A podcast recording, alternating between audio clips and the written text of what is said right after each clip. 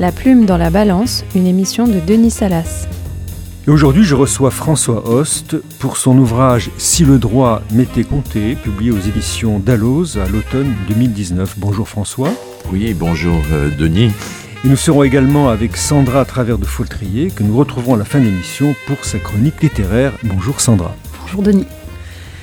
Alors avant d'évoquer l'ouvrage de François Host que je viens de citer et, et vous demander François de lire quelques extraits de vos contes, il faut peut-être rappeler d'où vient ce mouvement droit et littérature dont il est souvent question dans cette émission. Euh, rappelons simplement que, évidemment, c'est un mouvement qui est né aux États-Unis l'initiative de juristes qui voulaient euh, avant tout donner un supplément d'âme, si on peut dire, aux, lawyers qui étaient nourris surtout d'esprit utilitariste. Et nous avons souvent cité dans cette émission l'ouvrage euh, de Martin Nussbaum, Poetic Justice, L'art d'être juste, qui est un commentaire éclairé de la, des temps difficiles de Charles Dickens. En Europe, au contraire, nous semble-t-il, pays de droit écrit, euh, où le récit du droit est assuré par la loi, c'est assez différent. Et euh, euh, nous sommes dans un pays de juristes de droit continental où, la loi assure une forme de, suprématie et où le juge, le juriste est contraint à euh, déduire son, jugement d'une application assez, assez normative de, la loi et à se conformer à cette légalité, et c'est ce qu'on attend de lui avant tout. D'où, euh, François, ma, première question, qui m'est inspirée d'ailleurs d'une publication récente euh, dirigée par Christine Baron et Judith Sarfati, Droit et littérature, euh, c'était législation comparée. Première question, est-ce que, au fond, la difficulté que nous avons en France, en Europe, à penser les relations de droit et littérature n'est pas due à cette puissance du récit de la loi qui au fond euh, écrase un peu les récits euh, concurrents, qui est surplombant, qui est autosuffisant, et qui rejette à l'extérieur les autres récits, et qui fait que la littérature, au fond, elle est placée dans une position de, soumission, d'opposition, de, voire de subversion Est-ce qu'il n'y a pas cette spécificité-là dans euh, la culture française? Euh, sans doute, euh, sans doute, mais effectivement, alors il faudrait rappeler la, posture, euh, l'écriture de subversion, et me vient immédiatement à l'esprit l'œuvre immense de, Balzac, la comédie humaine, Balzac qui se posait comme, je dirais, l'autre du Code civil, lui qui avait travaillé dans une étude de notaire, qui avait entamé des études de droit, peu de temps après le Code Napoléon, il en connaissait bien les, ressorts et les mille tours et détours de l'âme humaine euh, pour, euh, pour la contourner. Donc il faut lire euh, le Code civil et, la comédie humaine de Balzac en contrepoint. Mais effectivement, il y a ce, dans la culture continentale et sans doute française en particulier ce, ce prestige du récit de la loi mais reconnaissons que à l'heure du droit en réseau aujourd'hui, de, de la mondialisation, ben, le droit euh, légaliste euh, étatique doit composer avec d'autres sources du droit et il est temps évidemment euh, de développer aussi des récits qui fassent droit à ces autres sources, à commencer par la, la, production juridictionnelle du droit. Oui. Mais en même temps, euh, vous, pointez effectivement une, convergence un peu des, modèles, une, diversification de ces modèles et non pas deux modèles face à face. En même temps, ce qui n'est qui pas aujourd'hui un phénomène majeur qui est que le droit n'est plus saisi par la loi, par en haut, euh, d'une manière surplombante, mais aussi euh, sujet à une appropriation par la société civile tout entière qui qui demande aux juristes d'assurer le changement social. Il y a un conte que j'aime beaucoup dans votre recueil, Fortune de mer, où on voit comment les marins bretons s'emparent du droit pour euh, défendre la cause environnementale. Oui, c'est effectivement ce, ce, ce, changement, cette révolution copernicienne, ce basculement auquel on assiste euh, depuis quelques décennies, où on comprend aussi que le droit n'est pas comme euh, on nous l'a enseigné, ou comme une certaine sociologie l'a parfois euh, trop rappelé, une sorte d'instrument du pouvoir, mais aussi un outil dans les mains euh, des, des, des, justiciables. Et, et, les jeunes qui manifestent aujourd'hui pour le climat en sont la, manifestation. Et effectivement, dans mon conte Fortune de mer, je rappelle que les maires bretons, euh, dans les années 80, en menant leur combat jusqu'à y compris euh, Chicago, ont ouvert la voie en obtenant une jurisprudence euh, intéressante, américaine pour le coup, mais qui allait reconnaître pour la première fois la possibilité de réparer le dommage écologique. Écologique, absolument. Il y, a, il y a là une, une, un renversement complet de, de, de posture euh, qui, euh, effectivement, redonne une nouvelle configuration au rapport entre droit et, et, et littérature. Et il y a un autre conte dans, dans, votre recueil, Aux marges du palais, où on voit très bien qu'il y a une, une, une, relation trouble entre droit et littérature. Aux marges du palais, ce n'est pas aux marches du palais. La, la, la littérature est en marge du droit. Et quelles sont ces marges, François Host? Mais on sait depuis, depuis toujours que euh, la, justice officielle, étatique, celle du tiers, celle du juge, s'arrache à la vengeance privée. C'est une, une bonne chose. Mais enfin, celle-ci n'est jamais très loin. Et par ailleurs, on sait aussi, comme euh, des gens comme Boltanski ou Ricoeur l'ont si bien rappelé, euh, la justice étatique a un, un au-delà qui est euh, le pardon et l'amour. Et donc, c'est entre ces deux extrêmes, la, la violence de la justice qu'on se fait à soi-même et euh, les, le, le, le, le pardon qui ne compte plus que la, la justice officielle des hommes se développe.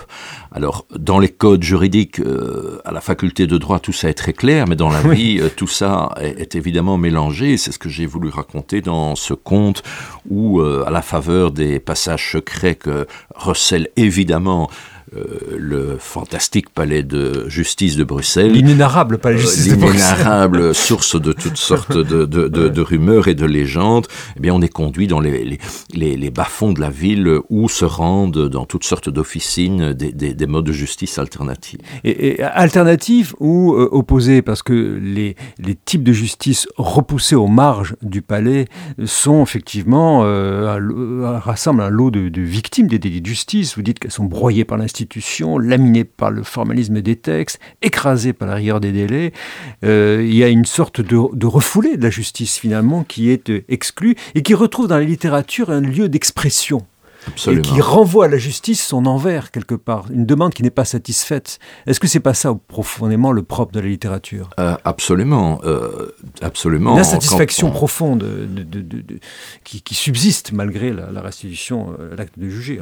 Oui, pour l'essentiel c'est ça. Alors il y a aussi parfois des textes, mais ils sont beaucoup plus rares, de, de littérature qui sont véritablement instituants aux fondateurs. Je pense euh, aux Euménides d'Eschyle, euh, qui racontent justement voilà. ce passage dont nous parlions, de la vengeance privée à la justice publique. Mm -hmm. Mais pour l'essentiel, bien entendu, la littérature prend en charge euh, euh, ce, ce surplus dont, dont la justice officielle des hommes ne, ne peut pas véritablement se charger. Et, et, une œuvre comme celle de Camus, par exemple, dont vous avez vous-même beaucoup parlé, euh, peut être comprise comme une mise en tension euh, de la justice mmh. comme institution face à la justice comme vertu, dont, euh, comme exigence, mmh. dont, dont euh, l'auteur de littérature euh, se fait le porte-parole en appelant au lectorat pour, au fond, fonctionner comme une, une troisième instance, en quelque sorte. Est-ce que vous iriez jusqu'à dire que la littérature a une fonction réparatrice des maux d'une société? Euh, on pourrait le dire s'il est vrai, comme je le crois, que euh, la demande fondamentale euh, des victimes consiste à être entendu, c'est-à-dire que l'on mette des mots et des mots justes sur ce qui leur est arrivé, mmh. alors la littérature peut, de ce point de vue-là, réparer euh, ce qui paraissait irréparable, du moins en termes mmh. euh, de sanctions officielles ou de dommages à intérêts sonnant et trébuchants. En, en somme, qu'il y aurait un, un pont, une relation entre justice et littérature. La justice répare le mal réparable avec les moyens qui sont les siens. Euh, l'indemnisation, l'écoute euh, de la victime, mais la littérature, euh, en recueillant des plaintes, des confessions, des témoignages, euh, on pense à Primo Levi, tout simplement, euh, par rapport au crime contre l'humanité, assure une réparation, une haute réparation morale et esthétique en même temps. Absolument. Mais la littérature, comme disait Todorov, est un laboratoire expérimental de l'humain et elle ne fonctionne pas que sur ce versant édifiant dont nous parlons. Elle mmh. peut aussi euh, euh, développer toutes les, les, euh, les formes de justice dénaturée. C'est pour ça que je, je défends aussi l'institution justice oui. parce que dans, dans la vie réelle, on a suffisamment euh, d'exemples de, de règlements de compte, de justice amnésique, voire de justice perverse, comme, comme chez Sade par exemple, euh, dont les pages abondent de toutes sortes de tribunaux, mais qui ne sont pas spécialement là pour... Euh, Alors, précisément, vous avez, François Host, déjà publié des ouvrages importants sur droit et littérature, Raconter la loi, un ouvrage important aussi sur Sade et la loi. Et puis maintenant, vous abordez l'écriture des contes. Comment vous avez opéré ce passage entre la critique littéraire et l'écriture directe de fiction? Oui, c'est bien, c'est bien un, passage, une transformation. C'est passer de l'autre côté du miroir. Euh, c'est, c'est prendre des risques aussi, euh, quitter sa zone de confort euh, d'une certaine reconnaissance académique, tout simplement pour s'exposer. voilà. Mais c'est aussi un très grand plaisir. Donc, moi, ces contes, je les ai écrits d'abord par par plaisir personnel. Il y a une sorte de, de gai savoir, d'expérimentation littéraire qui est extrêmement jouissive, et j'espère que cela se ressent euh, à, la, lecture de, ces huit récits. Pour le reste, euh, ben, je voulais au fond euh, faire du droit encore et toujours, mais en racontant des histoires. Donc c'est au fond une nouvelle variante du domaine droit et littérature. Ce n'est plus le droit de la littérature dans la littérature ou comme littérature, c'est le droit par la littérature. C'est vraiment risquer des thèse euh, en euh, racontant soi-même euh, des, des, des, histoires de fiction. Et, je pense que je ne dois pas être le seul ou je ne serai pas le seul longtemps parce que je, crois qu'il y a dans tout juriste un, conteur qui sommeille. Et, et, notamment chez les enseignants qui, qui, au fond, ne font pas autre chose lorsqu'ils entament l'exposé d'une branche de droit ou d'une institution par le récit d'un, d'un, d'un cas exceptionnel, d'un leading case euh, plaidé à Strasbourg ou à Luxembourg, et qui met les études, qui ouvre les oreilles euh, en quelque sorte euh, des, des, étudiants. C'est aussi pour moi l'occasion d'exemplifier une thèse théorique. Et ce qui ne m'était pas évidente au début de ma carrière, c'est que le droit se trouve autant, sinon plus, dans le cas que dans la règle. Nous avons été formés dans le moule du droit continental, nous avons étudié les codes, et, nous pensions que les cas euh, euh, se rangeraient bien sagement euh, dans, la prévision du, code. Alors, on, va peut-être saisir l'occasion de ce commentaire sur votre livre pour que vous puissiez lire un extrait d'un de vos contes, et vous avez choisi le conte 3, 2, avec plaisir, cher Denis, 3, 2, 1, le titre est un peu euh, énigmatique. Euh, je donne une clé d'emblée. Euh, il, philosophiquement, il porte sur l'idée fondamentale que le, droit est tiers. Et on l'oublie dans certaines régions du monde aujourd'hui. Vous, vous reconnaîtrez aisément ce qui se cache derrière cette dystopie dont je vais lire quelques pages. Je commence. C'est l'histoire d'un pays, d'un pays qui prétendait abolir en tout domaine l'entre-deux, la faille, le pli, le doute. Un pays qui récusait le tiers, qui se détournait avec horreur du doute. Un pays tout d'un bloc, enfermé dans le carcan de ses certitudes, ébloui par l'évidence de ses vérités. Son nom, Binaria. Son drapeau, noir et blanc, avec un pouce levé au milieu. Le pouce levé était l'emblème du nouveau régime. Like, j'aime, j'adhère, j'en veux encore, toujours plus du même. On le trouvait partout, en brassard, en bijoux, en bandeaux, sur les écrans, en autocollants, omniprésent. Bien entendu, l'emblème opposé, le pouce baissé, fleurissait également. Mais attention, malheur à ceux qu'il visait, comme dans les anciens jeux du stade, il les promettait à une dangereuse stigmatisation. À vrai dire, le pays avait connu des jours meilleurs dans le passé. C'était seulement depuis l'arrivée au pouvoir de Selfidor, son nouveau président, qu'il était entré dans cette ère somnambulique. Bachelier en droit raté, devenu camelot de foire, puis aigrefin immobilier, ensuite animateur d'émissions de télé-réalité, signalées pour leur brutalité, Selfidor habitait une tour, un gratte-ciel plutôt, si haut qu'il n'apercevait plus le sol et avait tendance à se prendre pour Jupiter lui-même. Il avait emporté les élections en imposant sa devise Jamais deux sans moi. Au-delà du jeu de mots facile, ses électeurs étaient fascinés par ce slogan, un slogan qui traduisait leur besoin d'identification. Il ne tarda pas à se transformer en mot d'ordre.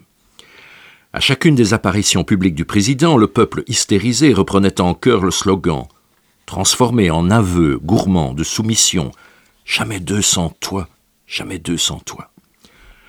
Magnanime et paternel, Selfidor reprenait parfois le répond en le transformant à son tour. Jamais deux sans tous, suggérant ainsi habilement l'identité du moi, lui-même en l'occurrence, et du tous. Jamais deux sans moi, sans toi, sans tous. C'était alors comme un grand orgasme politique, un frisson de communion. On était fort, on était entre soi, entre toi et moi, entre tous. Quelle faille aurait-elle pu se glisser? L'autre, inquiétant, le tiers, indéterminé, l'étranger dérangeant, était exorcisé, renvoyé aux ténèbres, les ténèbres du E, dilité des écrans, des programmes voués aux gémonies. Toutes ces idées trouvaient, comme on s'en doute, un terrain d'élection en matière pénale. Qui aurait encore été assez naïf pour croire à la présomption d'innocence? Qui, assez fou, pour continuer à défendre l'idée que le doute profite aux prévenus? Du reste, à Binaria, terre sans ombre, on avait cessé de douter depuis longtemps. Qui se bercerait encore de l'illusion d'un amendement possible des condamnés? Ainsi, après des siècles d'errement, la politique pénale était enfin devenue ce qu'elle aurait toujours dû être, radicalement préventive. La dangerosité en était l'objet et non plus la culpabilité. C'était le risque qu'on traitait et plus la faute.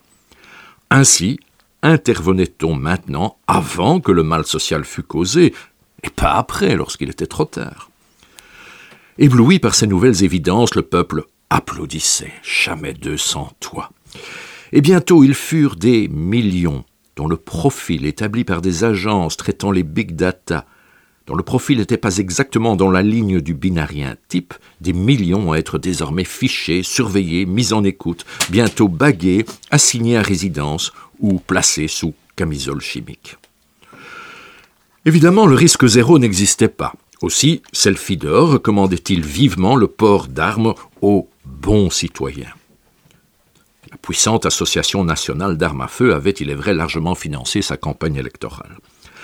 Invoquant pour une fois la vénérable tradition du pays, vous savez, les pionniers du Sud lointain et leur justice expéditive, invoquant même le droit naturel, l'idole avait proclamé que se défendre soi-même était un droit sacré, mieux, un devoir, dont devaient s'acquitter tous les patriotes. Aussi avait-on généreusement armé les concierges d'immeubles, les préfets d'école ou encore les portiers de tous les lieux publics. Et c'était fou comme on se sentait maintenant en sécurité. Jamais deux sans toi. On devine que toutes ces salutaires réformes allaient bientôt concerner les institutions elles-mêmes, qui sont toujours les plus lentes à se réformer, les plus tenaces à survivre. Au début, Selfidor prit quelques ménagements, à l'égard du Parlement notamment. Il tenait à ouvrir personnellement l'année parlementaire et à fixer l'ordre du jour de ses travaux, lui réservant des questions aussi importantes que la révision de la liste des jours fériés, par exemple. Mais l'institution perdit vite tout intérêt. Les députés votant par cohortes entières et sans débat les textes que l'administration voulait bien lui soumettre. Alors l'idole se mit à ironiser, dans les tweets dont il abreuvait chaque jour le pays, ironisait sur une idée aussi absurde que la séparation des pouvoirs. N'était-ce pas par définition ériger la méfiance en principe, organiser le blocage des institutions? Un pays bien organisé ne devait-il pas plutôt construire la collaboration des pouvoirs? Et puis voyons, à l'heure d'Internet et des réseaux sociaux, que valait encore cette fumeuse idée de représentation?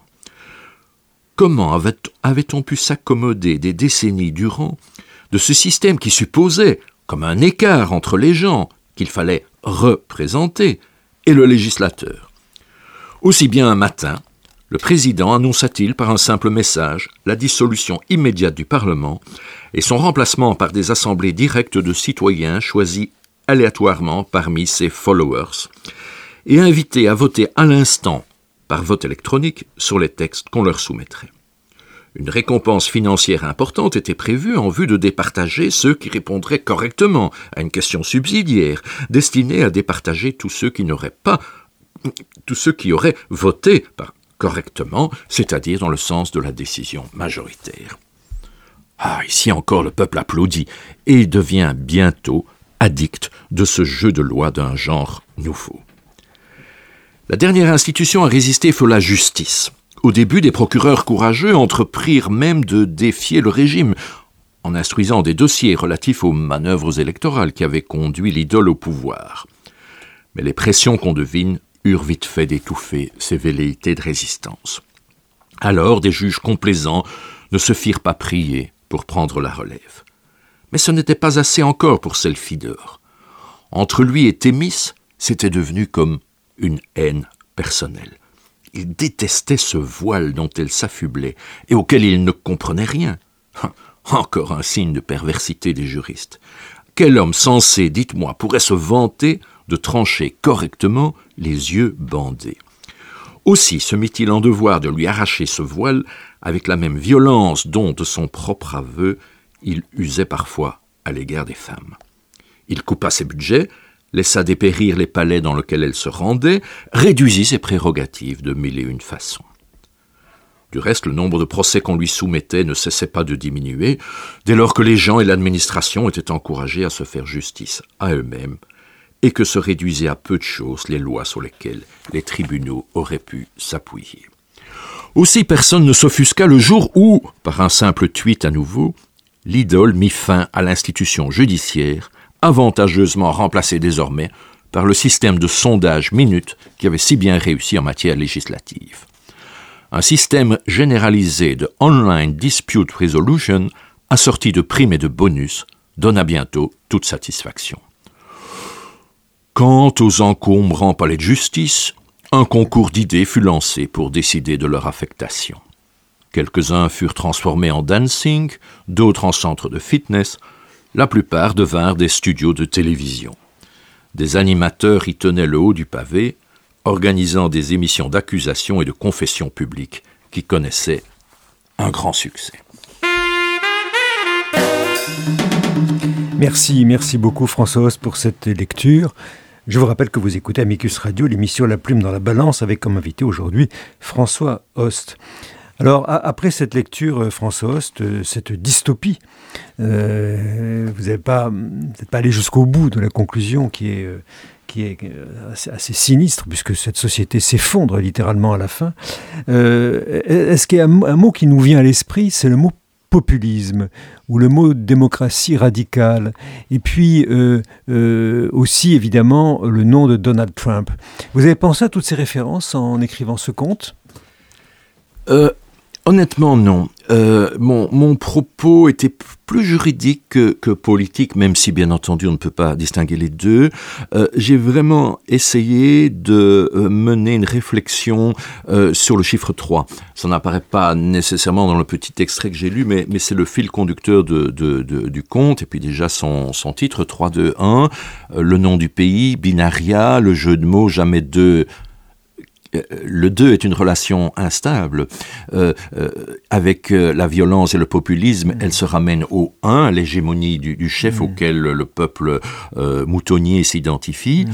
Ou alors, et c'est ce qu'on peut espérer dans une république, dans un régime politique d'état de droit, la relation duel s'élève au chiffre 3. Donc ma, ma réflexion a été euh, menée euh, sous, sous, cet angle-là, et euh, une de mes sources d'inspiration, cher Denis, c'est votre propre ouvrage. Je ne suis pas là pour vous lancer des fleurs, mais je suis très sincère. Lorsque vous dites de la justice qu'elle est le tiers pouvoir, je pense que mm. vous dites quelque chose mm. d'essentiel.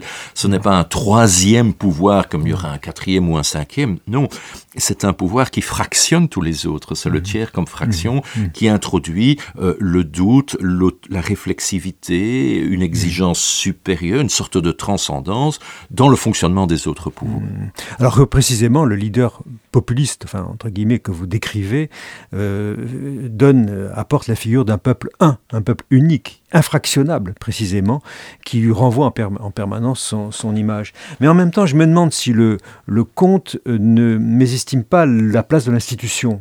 Je vois bien que c'est une dystopie et que le genre nous y conduit, mais quand Donald Trump qui est quand même une figure transparente dans votre, dans votre conte, puisqu'on voit qu'il a une tour. Ah, je n'y avais pas pensé. Ben, on y pense un peu. mais, en même temps, Donald Trump, quand il a voulu effectivement faire ce fameux shutdown, donc arrêt des salaires des fonctionnaires à la fin de l'année 2019, il se heurtait à la Constitution, il s'est heurté à l'institution, aux checks and balances. Il n'a donc pas pu aller jusqu'au bout de son hégémonie, de son jeu, de, cette relation à lui-même. Donc est-ce qu'il n'y a pas quand même, malgré la, la, tendance effectivement à hégémoniser la société tout entière sous l'empire d'une parole unique et populiste, est-ce qu'il n'y a pas tout de même la présence d'institutions qui euh, fixent quand même des limites à cette hégémonie? Mais je l'espère bien, et, et mon, mon, j'aurais pu l'ajouter à votre question de tout à l'heure, une des raisons d'écrire euh, ce livre de contes, pour moi, c'est un combat pour la culture juridique.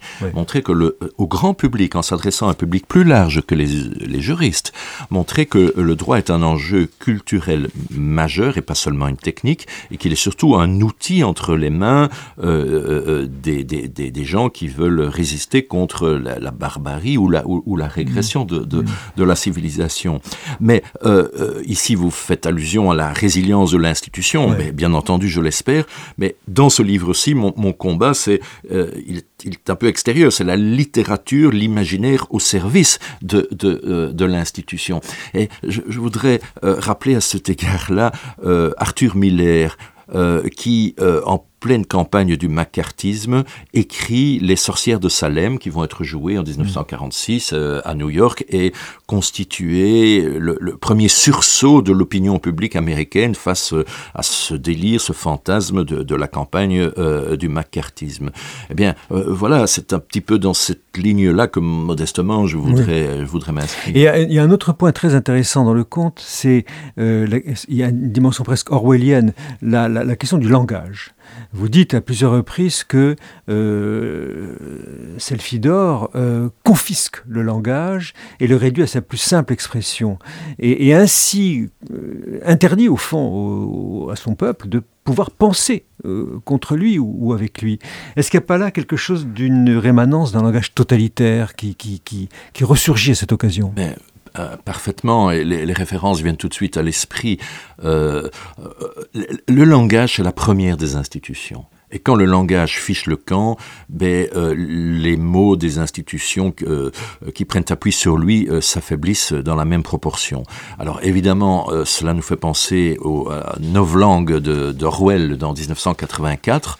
Et si vous préférez un exemple historique réel, il faut relire euh, LTI, Lingua Tertii Imperii de Victor Klemperer, qui était ce, euh, linguiste allemand, enfin juif allemand, qui euh, miraculeusement échappe euh, à, la Shoah et caché passe toutes les années de guerre à relever la dénaturation progressive de la belle langue allemande.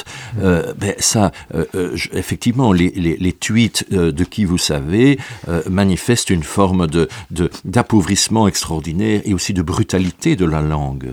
Et euh, ben c est, c est, c est, la langue, vous dites, est dans une lumière zénitale, c'est-à-dire qu'elle toutes les différences sont écrasées, elle est homogénéisée. Euh, on ne peut plus penser que deux et deux font quatre. Euh, si on vous met en condition comme quoi 2 et 2 font 5, tout le monde pensera que 2 et 2 font 5, disait, Orwell. Donc c'est une subversion complète de la, pensée elle-même, de la capacité critique de la pensée, qui est organisée par ce discours. Une subversion euh, qui, peut conduire euh, à, à, comme dans 1984, à, à ne plus savoir faire la différence entre la, la vérité et, et, et l'erreur. Et donc nous vivons dans le règne, dans le règne alors des fake news et euh, dans l'engouement le, euh, pour les théories complotistes. Sandra? Oui, alors j'oserais dire que pour le coup, c'est aussi un, une remarquable reconnaissance de la langue juridique comme langue, véritable langue, qui dit les choses et, euh, et qu'on ne peut pas pervertir n'importe comment. Et vos contes permettent, en traduisant finalement des problèmes juridiques en histoire, de montrer que le droit interdit la dérive des mots, puisque finalement vous permettez au lecteur de bien saisir où se trouve le problème. Là où dans la vie mmh. courante, peut-être qu'on ne fait pas attention et, et, et qu'on peut effectivement suivre de manière euh, grégaire euh, ce qui se dit de manière générale, alors que le droit nous replace automatiquement devant ce que j'oserais appeler des valeurs qui mmh. sont là implicitement et qui font qu'on ne peut pas leur tordre le, le sens C'est vrai, c'est une réhabilitation bienvenue, je pense, de, du langage juridique, dont on peut effectivement faire la critique au nom du jargon, mais je pense qu'il y a une limite à cette critique et effectivement le respect des, des mots euh, euh, est, est, une garantie et un garde-fou. Et une reconnaissance que le droit est une langue et non pas simplement une boîte à outils. Tout à fait. Alors vous évoquez aussi dans votre, dans, dans, à la fin du conte la, la, dérive de la, de la justice et, et sa subversion elle aussi par ce discours euh, en quelque sorte dramatique, euh, terrible, euh, indifférenciant en quelque sorte. Tout le monde est coupable devant, devant, ce, devant ce discours. Euh, vous dites effectivement que la justice devient prédictive, qu'on ne juge que fonction de la dangerosité des uns et des autres.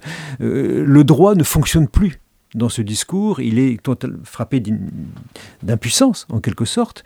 Euh, c'est ça aussi le sens de, cette dystopie, François Host? Oui, euh, de ce point de vue-là, euh, il faut avoir égard je dirais, au, au, à la subversion possible de la logique juridique par des discours euh, qui sont plus, plus à la mode ou, ou, tout simplement plus dominants dans le cadre des rapports de force euh, d'une société. Euh, je pense euh, euh, aux, aux, lois économiques du marché, euh, aux lois de l'audimat dans le domaine des médias et aussi à, à, à, la logique numérique et à la puissance des algorithmes. Oui.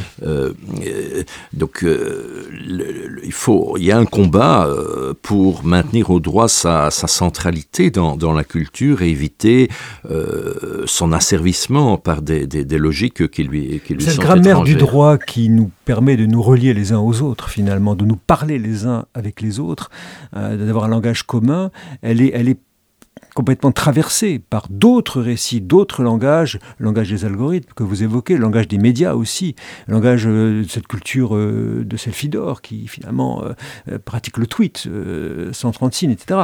Est-ce qu'il n'y a pas là une, une, une, déperdition du monde commun à la faveur d'un monde virtuel où tout serait possible, mais où finalement, comme le conclut votre conte, au bout du compte, c'est la mort qui est les, les questions que vous évoquez, je les évoque euh, avec un certain humour dans, en dépit du sérieux du sujet dans un autre conte euh, intitulé Solange B. Infanticide euh, qui est la mise en scène d'un procès d'assises imaginaire bien entendu euh, dans le dossier de cette Solange qui est une brillante chercheuse dont le corps a été cloné dans son laboratoire et sur lequel on a greffé une intelligence artificielle. Mmh. alors à partir d'un certain moment la vie de Solange avec ce clone devient impossible et elle le tue ou elle le détruit? C'est toute la question. A-t-elle détruit une chose euh, ou euh, tué une personne?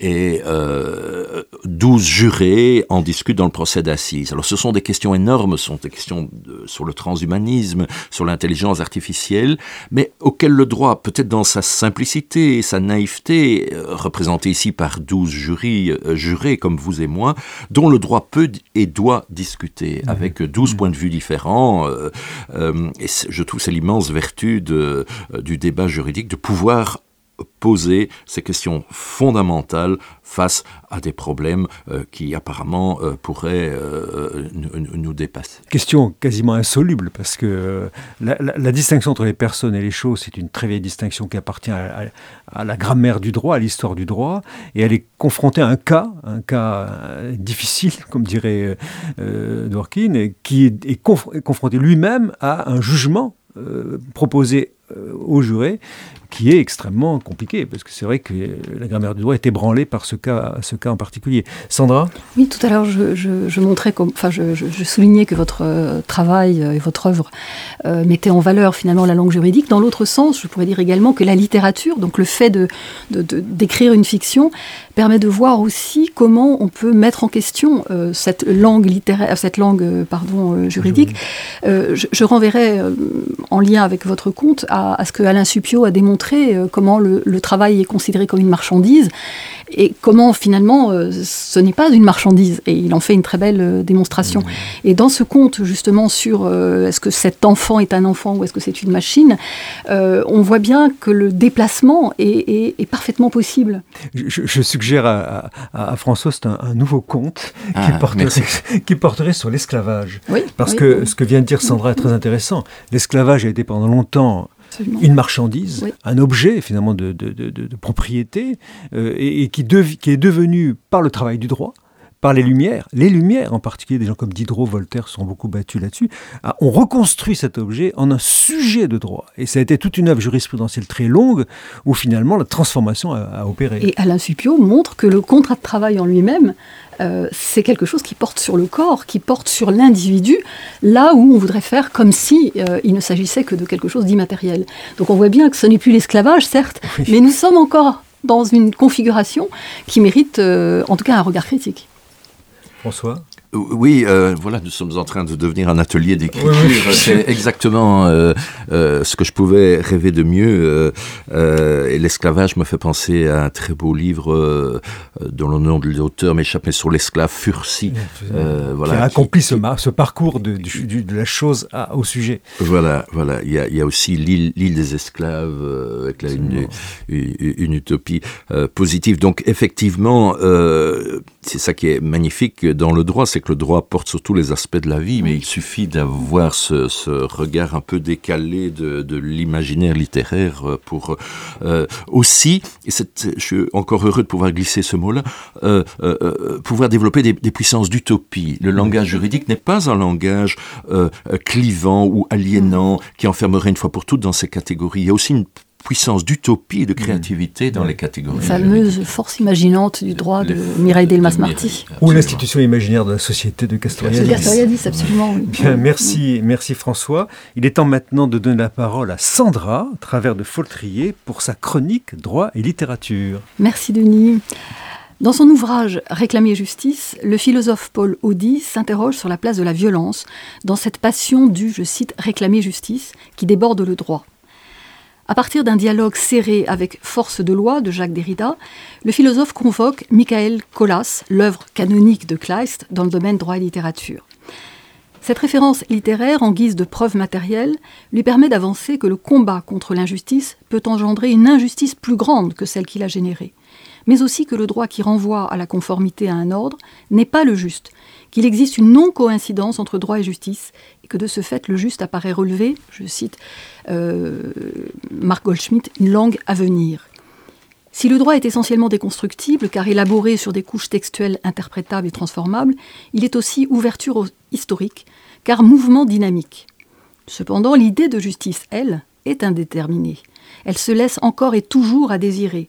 Elle est le fruit d'un après-coup et d'un pas encore, écrit Paul Audi ce qui explique qu'elle éveille en quiconque se trouve devant la loi ou devant le système juridictionnel hanté par elle la blessure, la brûlure de l'inaccompli d'une justice jamais rendue, toujours à réclamer.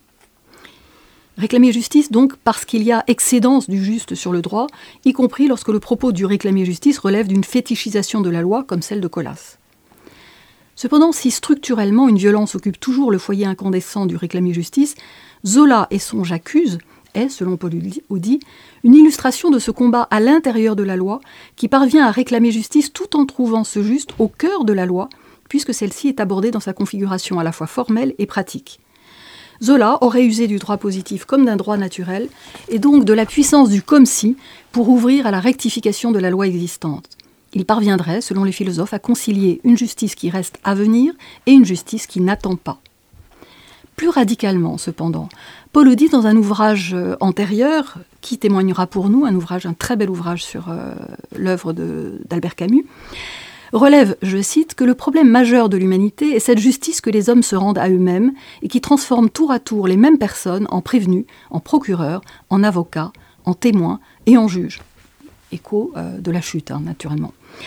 La violence du réclamer justice résiderait plus précisément dans le paradoxe selon lequel, alors que les hommes ne croient plus dans le jugement de Dieu, ni même à celui de l'histoire, ceux-ci continuent à penser qu'être juste, c'est être juge. Dès lors, cette façon toute prométhéenne dont l'homme s'est emparé du langage pour embrasser le monde sous le feu de ses jugements implique que l'on se méfie de la raison qualifiante et classifiante, afin de préserver le singulier, le visage, dirait Lévinas. Parce qu'elle objective des phénomènes parfois invisibles, la littérature fait de la scène judiciaire un espace existentiel où résonnent des limites, des paradoxes, des interrogations aporétiques, dont le réclamer justice est la bouffée incandescente. Plus que représentation du procès, la littérature rend visible les différents modes sous lesquels le mot justice peut advenir tout en exposant le possible comme véritable nature du procès. Parce qu'elle ne prétend pas à la vérité, pas plus qu'à l'exactitude, parce qu'elle se fonde sur un idiome sans précédent, capable en tablant sur la plurivocité même des dispositifs narratifs et tactiques qu'elle met en œuvre, de développer son propos à l'extérieur des tribunaux, la littérature parvient à dire le hiatus comme à donner place au désir d'au-delà. Merci, merci beaucoup Sandra, et merci encore euh, François Host. Je rappelle euh, vos ouvrages et ceux sur lesquels nous avons échangé ce matin. Tout d'abord, Si le droit m'était compté aux éditions Dalloz, et également, euh, je signale l'ouvrage que j'ai évoqué brièvement tout à l'heure, Droit et littérature, un collectif coordonné par Christine Baron et Judith Sarfati aux éditions Société française de littérature générale et comparée. Vous retrouverez toutes ces références sur notre site internet radioamicus-curier.net, à la page de notre émission La Plume dans la Balance. Émission préparée avec l'aide de Camille Bloomberg et avec la technique Léo Pérez. N'oubliez pas de vous abonner à cette émission et à nous suivre sur les réseaux sociaux.